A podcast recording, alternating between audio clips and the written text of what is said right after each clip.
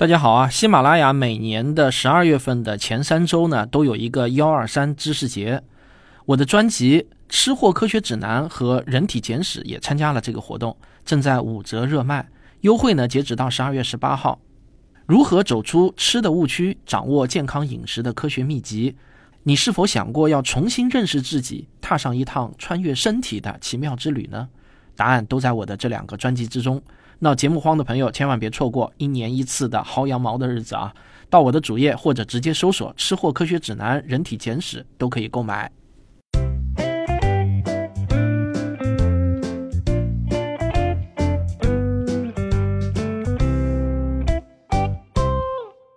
好，我们开始今天的正片啊！从今天开始呢，我又要开播一个医学有故事的系列节目。本节目的文稿内容啊，来自读库出品的一套好书，叫《人类与病》。作者呢是朱时生老师，我前不久给大家播讲的关于流感的故事啊，作者也是朱时生老师，内容呢也是来自《人类与病》这套丛书。那为什么我对这套丛书情有独钟，忍不住又要播讲呢？原因就是啊，我觉得这套书的内容与我这个科学有故事栏目的精神气质啊，真的非常契合，都是通过讲科学史故事的方式啊，来普及科学知识，传播科学精神。那这次我要给大家讲的这本书叫《魔怔乱魂》。副标题呢是围绕癫痫的迷信与科学。哎，你听这个标题就知道了，一股浓浓的科学有故事风，对吧？好了，咱们废话少说啊，我们这就开始上菜。欢迎收听《科学有故事》。比科学故事更重要的是科学精神。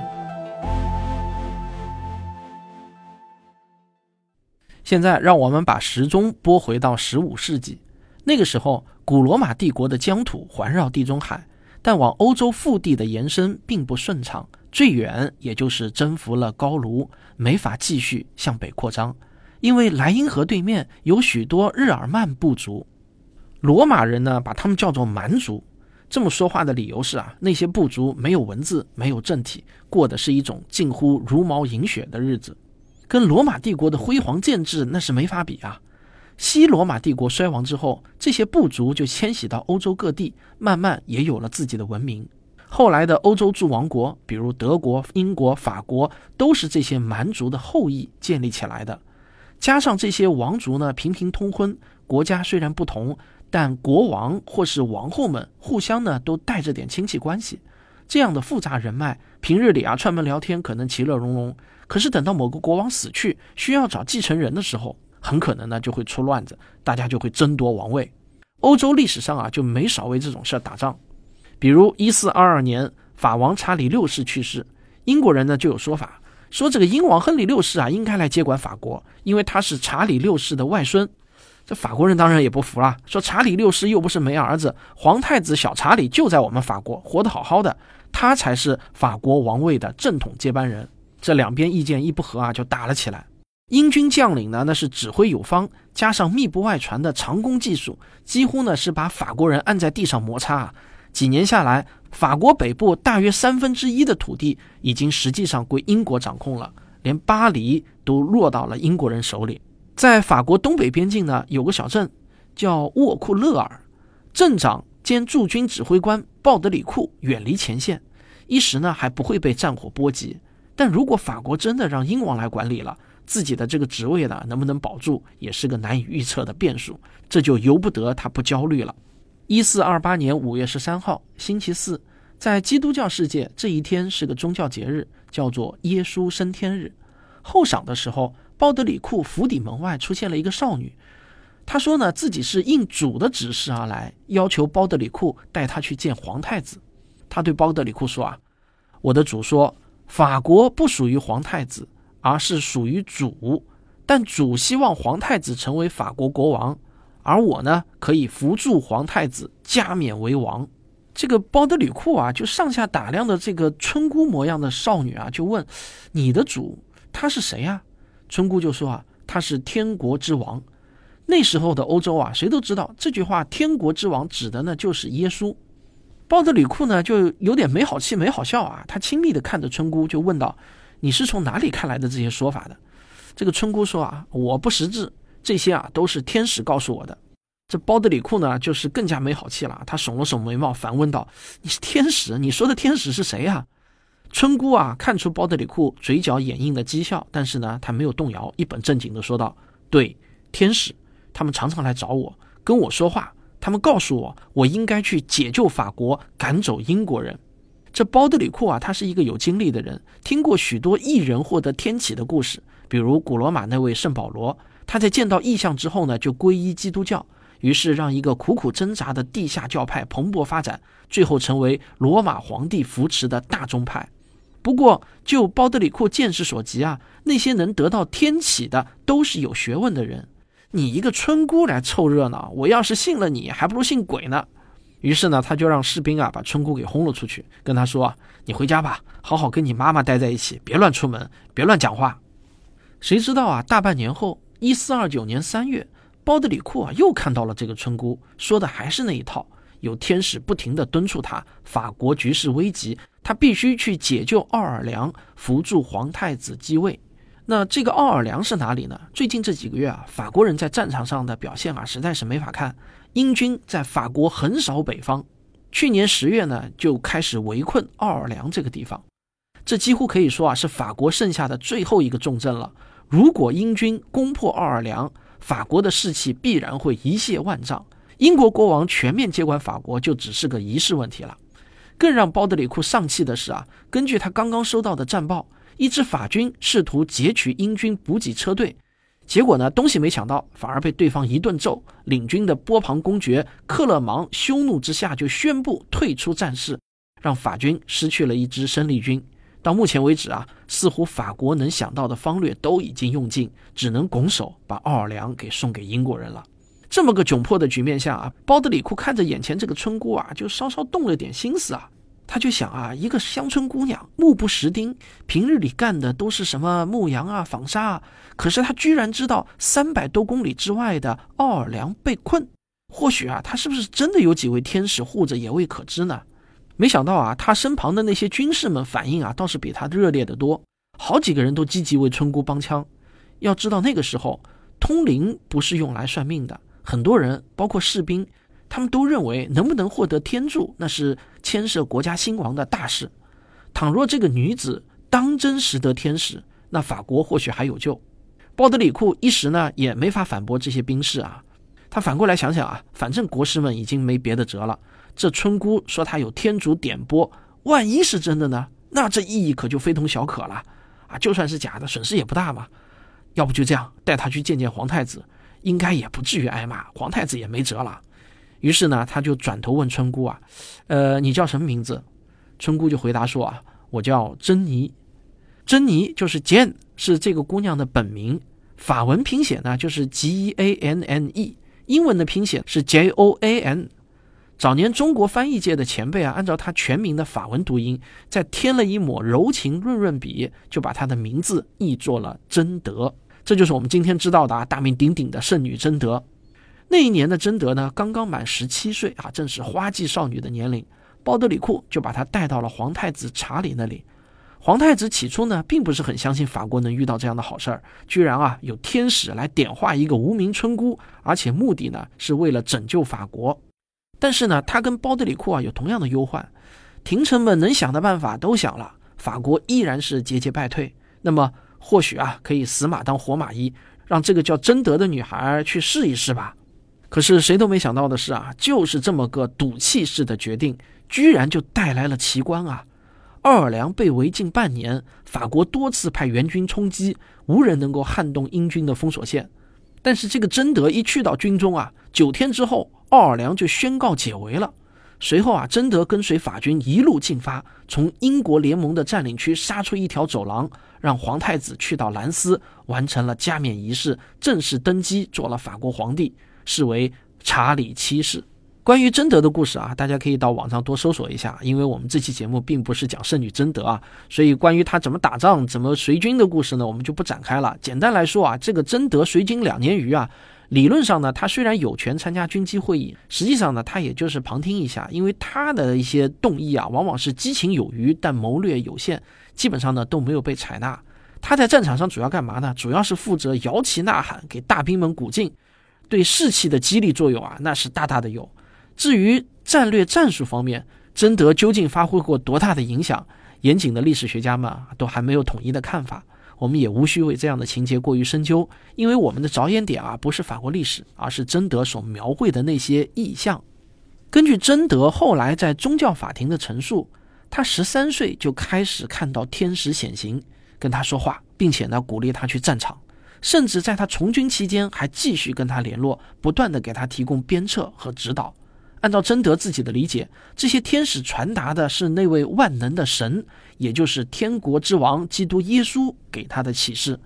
当时的欧洲，基督教呢是一统天下，所有百姓从祭祀之日开始啊，就天天听到各种圣经故事和宗教训诫。识字的人或许还会从残存的古希腊著作里学到一点其他知识。问题在于，中世纪的大部分时间里啊，只有教士才能读书。十二世纪之后，情况呢略有改观，但那也只是贵族群体开始有人粗通文字，乡村农夫可别指望受到教育。农夫家的女子更是连字母都不会念。所以，贞德的知识储备除了放牧和女红就没有别的了。这样一个女孩，不管什么原因看到异象，自然呢只会看到基督教故事里的天神，不可能是飞机或者外星人。根据贞德的陈述，他从十三岁开始就一直受到天使的指导。可六年下来，天使们非但没有传他什么绝世武功啊、未来武器，连基本的马术都没有教会他，都是他自己学的。到了战场上啊，他能做的也只有摇旗呐喊，还受过两次伤。有一次呢，他被箭射中手骨下，差点就当场毙命。两年之后，他被英国人的联军掳去，审讯他的宗教法庭完全由英国的神父把持，纯粹呢也就是走个形式。而英国人如此悍然践踏当时的法律和骑士精神，天使们竟然呢也没有加干涉，就让他被英国人判定为女巫，最后呢被活活的烧死了。所以呢，根据基本的史料啊。要把贞德看到的异象真的解读为天神显灵啊，那这个论证过程显然会非常吃力的。我们还是需要用现代科学的视角去想一想，在贞德身上到底发生了什么。于是呢，就有史学家根据记载的种种事情做了一个推测：贞德看到的那些异象啊，其实呢是癫病的症状，就是贞德啊其实是一个癫痫病的患者。那么这个癫痫病到底是一种什么样的病？它在人类文明史中又起到了什么样的作用呢？好，这些问题啊，就要听我从头给你讲起。咱们先上个小广告，广告之后见。我的付费专辑《吃货科学指南》已经全部更新完毕了，欢迎大家购买收听。或许啊，几十块钱能为你节省几千块钱的冤枉支出，它能让你吃出健康，吃出自信。谈到史前文明，通常指的是人类有文字之前的历史。那时候发生的事件没有留下记载，后人只能依靠传说或是考古挖掘来推测当初发生过什么。传说难免走样，推论也多半牵强。所以，一段历史描述有无当时的文字记载为证，是判断可信度的重要依据。说到文字记载啊，美索不达米亚地区的楔形文字泥板是其中最古老的遗存。楔形文字有两种，一种是古苏美尔语，另一种呢是阿卡德语。考古学家发现了一块四千多年前的泥板，用阿卡德语撰写，里面有一段对疾病症状的描述：病人脖子向左转，手脚绷紧，眼睛圆睁，嘴角里冒出泡沫，随后失去了知觉。这个描述的细节足够丰满，以至于现代医生几乎会异口同声地给出一个诊断：癫病。论文字记载的古老，苏美尔之后大概呢就得数古埃及，而古埃及的医学水平在那个时代也可以说是傲视全球。三千六百年前的古埃及埃德温说草纸医书抄本提到了好几个病例，特征表现呢都是短暂发作的抽搐。而在我国大约两千年前成书的《黄帝内经·灵书·癫狂》，书中呢总结的是各种行为反常，包括长期持续的反常啊，叫妄行不休。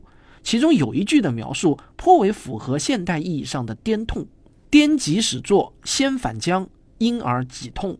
从这句始作来推敲啊，这种病症是发作性的，就是说平时病人一切正常，但偶尔会突然出现短暂的症状发作。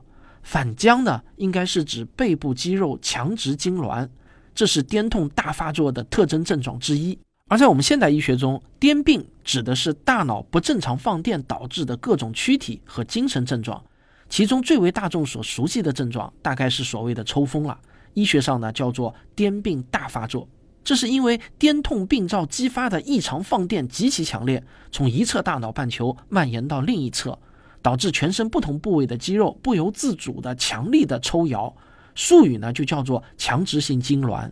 因为是整个大脑受累，意识受到严重的干扰，病人啊多半会昏迷倒地，而且呢会伴随着大小便失禁。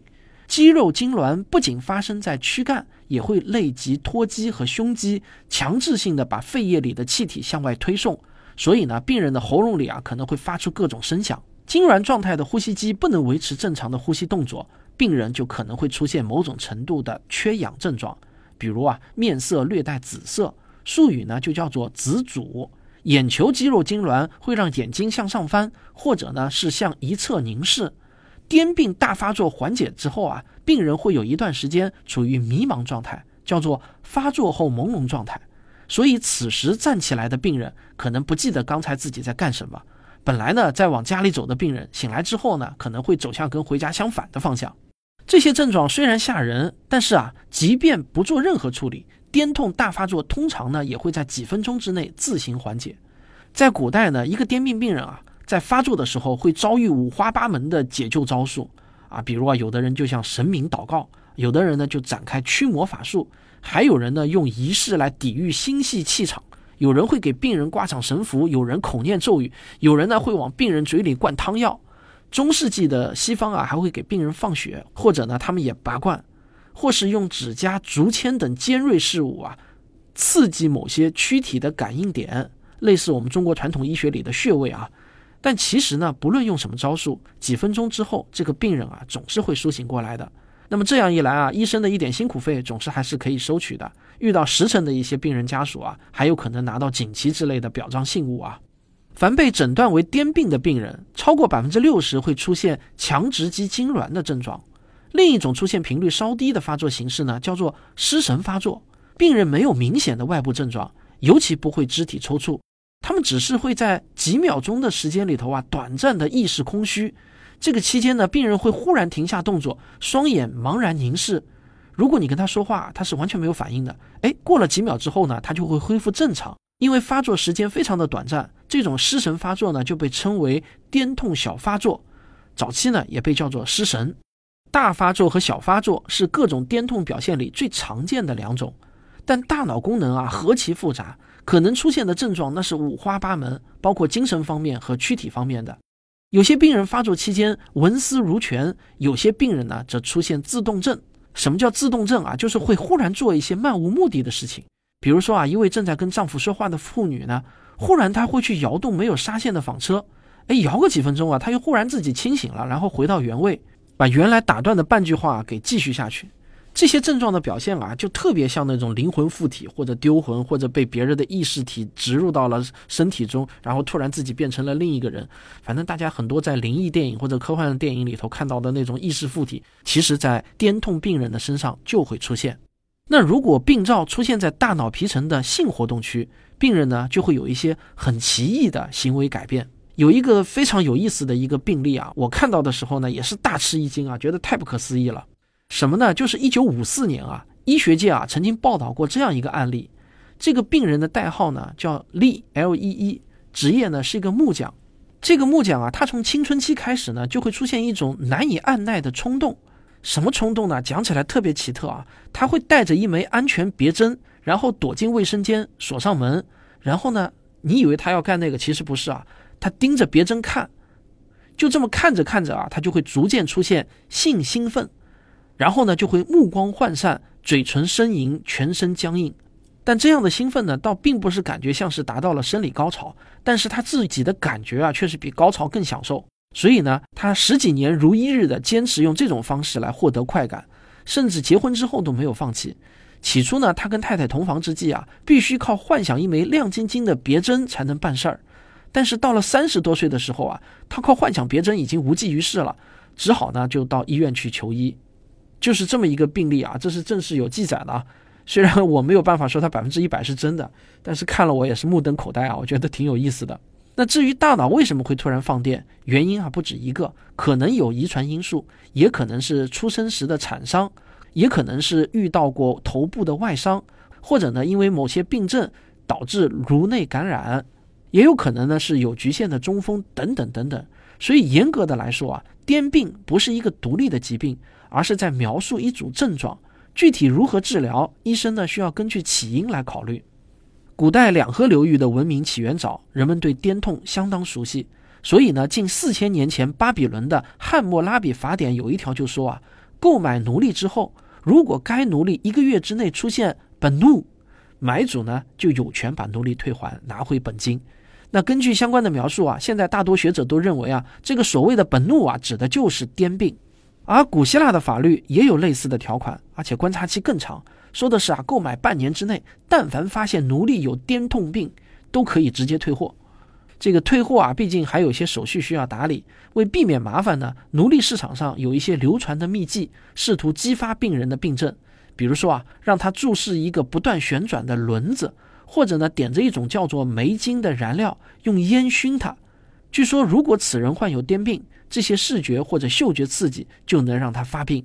这个买主一旦看出端倪，就可以避免下单了。古代的斯巴达城邦是全军事化管理，儿童集体抚养，但首先呢，要必须经过体格检查，看看婴儿的体质是不是足够强健。检查的方法呢，就是用酒来浸泡婴儿。如果这个婴儿出现抽搐，就会被怀疑有癫病。这样的婴儿，男婴被认为无法培养成战士，女婴长大之后呢，很可能会生育出体质不佳的后代。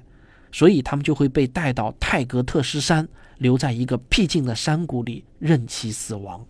那么，古代不同文明的医生对癫病又是如何解释的呢？哎，我们下期接着说。科学声音。好，今天最后呢，想跟大家说一下啊，《寻觅自然三》的片尾赞助人名单的征集工作，十二月三十一号呢就会正式截止。因为我们要向国家电影局提交影片的初审材料，一旦提交后呢，一般来说啊，片尾赞助人名单就不能再更新了。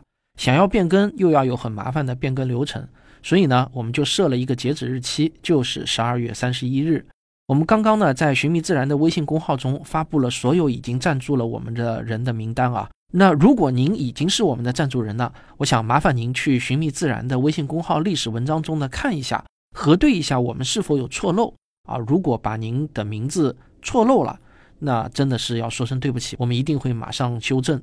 不得不说啊，现在的经济大环境呢不是太理想，从寻觅自然的赞助人数呢也可以看得出来。我们寻觅自然第一季一共得到了二百一十位科友的赞助，第二季呢是二百七十位，但是第三季截止到现在啊是七十五位。但是啊，也正是因为在如此艰难的情况下。这七十五位科友还愿意慷慨解囊赞助我们的科普电影，这也是令我倍加感动。我相信经济呢总是有一个周期的，努力熬过目前的下行周期，未来一定会迎来上行周期。就像股市一样嘛，牛市、熊市总是会交替出现。我要努力守住科普电影的这个火种不灭，耐心的等待花开，期待二零二四年能在《寻觅自然三》的导演见面会上见到你的身影。估计啊，也就是明年暑期的事情了，没多久了。我们明年暑期见。